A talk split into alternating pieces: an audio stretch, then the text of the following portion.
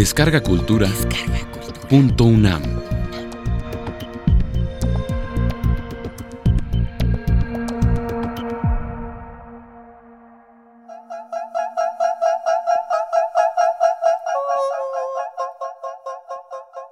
La multitud errante, capítulo primero. Laura Restrepo.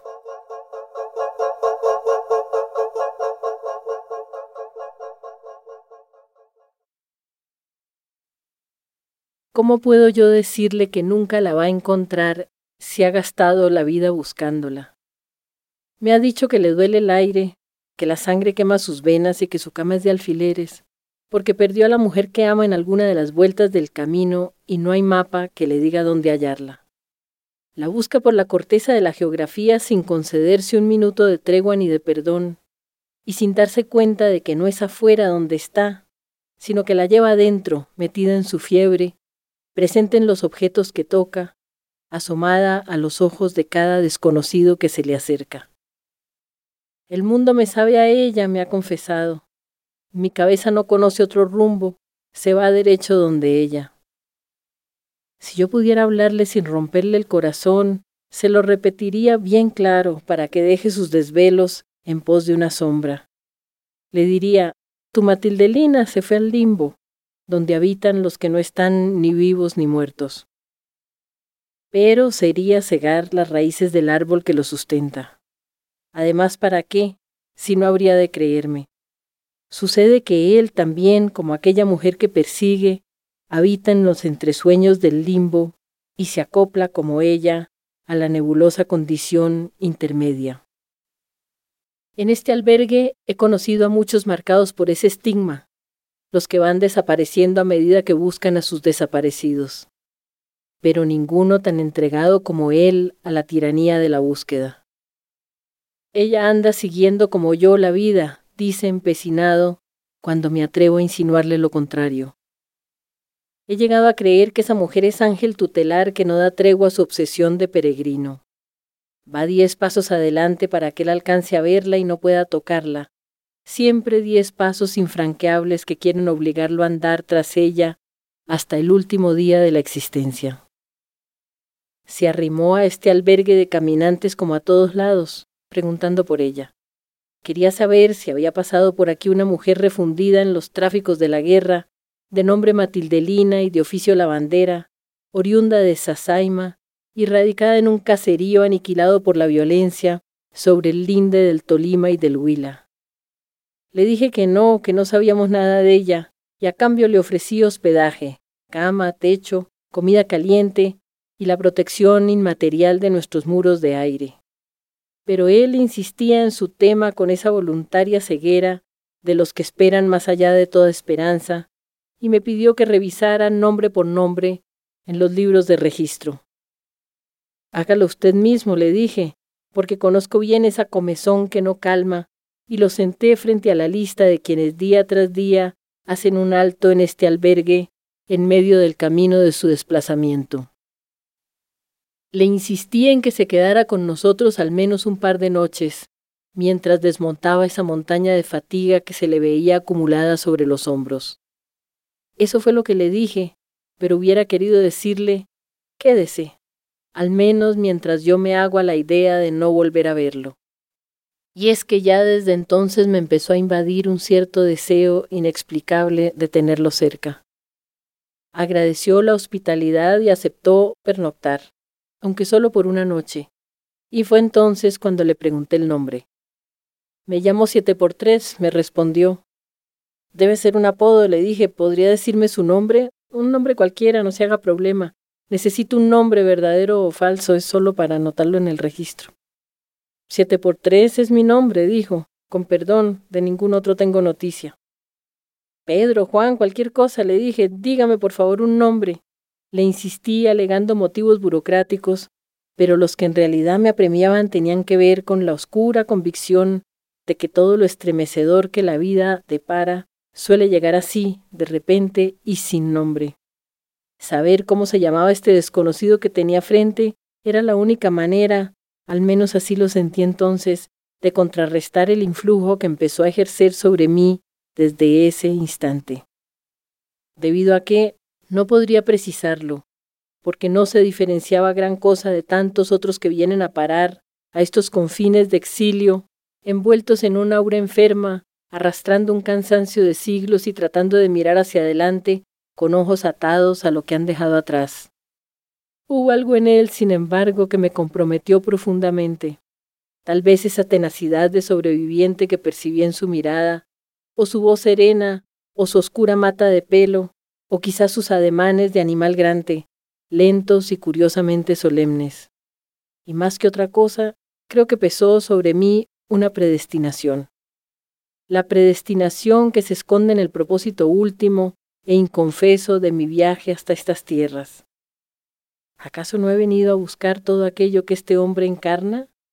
Eso no lo supe desde un principio, porque aún era inefable para mí ese todo aquello que andaba buscando, pero lo sé casi con certeza ahora y puedo incluso arriesgar una definición.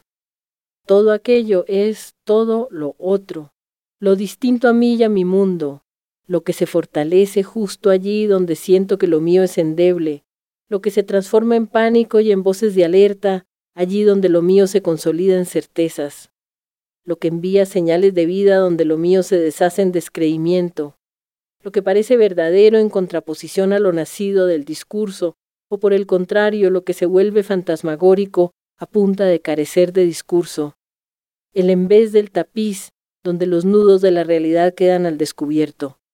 Todo aquello, en fin, de lo que no podría dar fe mi corazón si me hubiera quedado a vivir de mi lado.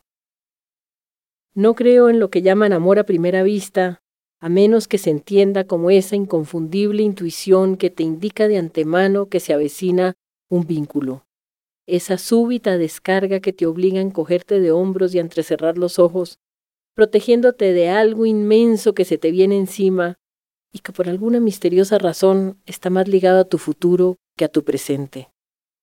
Recuerdo con claridad que en el momento en que vi entrar a siete por tres, aún antes de saber su ningún nombre, me hice con respecto a él la pregunta que a partir de entonces habría de hacerme tantas veces.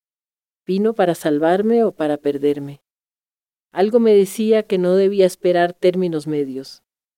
Siete por tres, siete por tres, dudé al escribir. ¿Cómo firma usted? le pregunté, ¿con números o con letras? Poco firmo, señorita, porque no confío en papeles. Sea pues siete por tres, le dije, y me dije a mí misma, aceptando lo inevitable. Ahora venga conmigo, señor don siete por tres.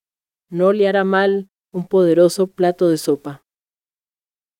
No le permitía comer esa ansiedad que lo abrazaba por dentro y que era más grande que él mismo. Pero eso no me extrañó. Todos los que suben hasta acá vienen volando en alas de esa misma vehemencia. Me extrañó, sí, no lograr mirarle el alma. Pese a que en este oficio se aprende a calar hondo en las intenciones de la gente, había algo en él que no encajaba en ningún molde. No sé si era su indumentaria de visitante irremediablemente extranjero, o su intento de disfrazarse sin lograrlo, o si mis sospechas recaían en ese bulto encostalado que traía consigo y que no descuidaba ni un instante, como si contuviera una carga preciosa o peligrosa. Además me inquietaba esa manera suya de mirar demasiado hacia adentro y tampoco hacia afuera, pero algo en él me impedía adivinar la naturaleza de la cual estaba hecho. Y aquí puedo volver a decirlo para cerrar el círculo, lo que me intimidaba era esa naturaleza suya que parecía hecha de otra cosa.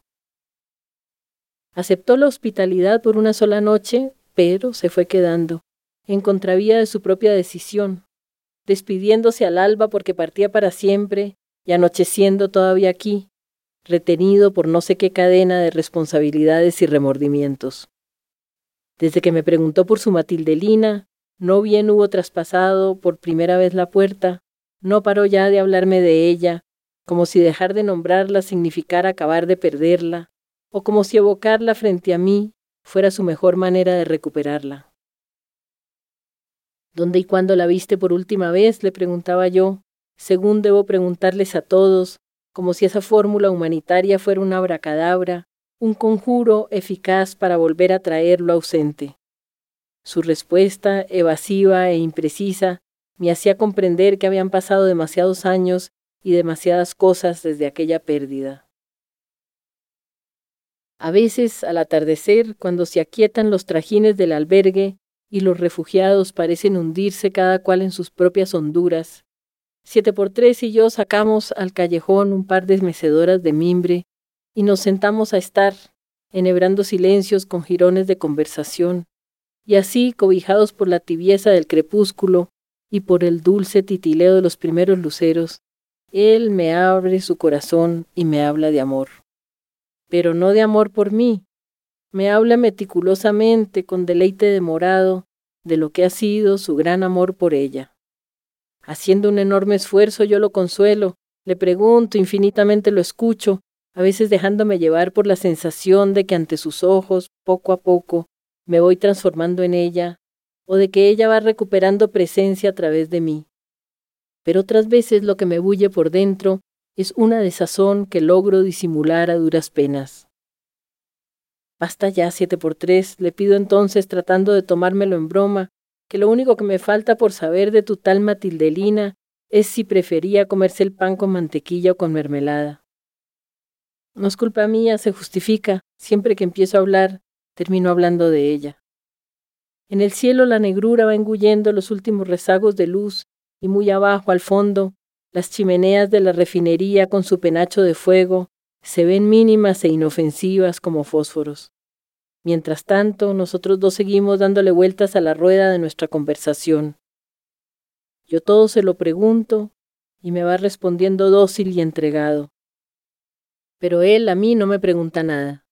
Mis palabras escarban en él y se apropian de su interior, amarrándolo con el hilo envolvente de mi inquisición, y mientras tanto mi persona intenta ponerse a salvo, escapándose por ese lento río de cosas mías que él no pregunta y que jamás llegará a saber. Siete por tres se saca del bolsillo del pantalón un paquete de piel roja, enciende un cigarrillo y se pone a fumar, dejándose llevar por el hilito de humo hacia esa zona sin pensamientos donde cada tanto se refugia. Mientras lo observo, una voz pequeña y sin dientes me grita por dentro, aquí hay dolor, aquí me espera el dolor, de aquí debo huir. Yo escucho aquella voz y le creo, reconociendo el peso de su advertencia. Y sin embargo, en vez de huir, me voy quedando cada vez más cerca, cada vez más quieta. Tal vez mi zozobra sea solo un reflejo de la suya, y tal vez el vacío que él siembra en mí sea hijo de esa ausencia madre que él almacena por dentro. Al principio, durante los primeros días de su estadía, creí posible aliviarlo del agobio, según he aprendido a hacer en este oficio mío, que en esencia no es otro que el de enfermera de sombras. Por experiencia, intuía que si quería ayudarlo tendría que escudriñar en su pasado hasta averiguar cómo y por dónde se le había colado ese recuerdo del que su agonía manaba. Con el tiempo acabé reconociendo dos verdades, evidentes para cualquiera menos para mí, que si no las veía era porque me negaba a verlas. La primera, que era yo, más que el propio siete por tres, quien resentía hasta la angustia ese pasado suyo, recurrente y siempre ahí. Le duele el aire, la sangre quema sus venas y su cama es de alfileres, son las palabras que escribí al comienzo poniéndolas en boca suya y que ahora debo modificar si quiero ser honesta. Me duele el aire, la sangre quema mis venas. ¿Y mi cama? Mi cama sin él es camisa de ortiga, nicho de alfileres. De acuerdo con la segunda verdad, todo esfuerzo será inútil. Mientras más profundo llego, más me convenzo de que son uno el hombre y su recuerdo.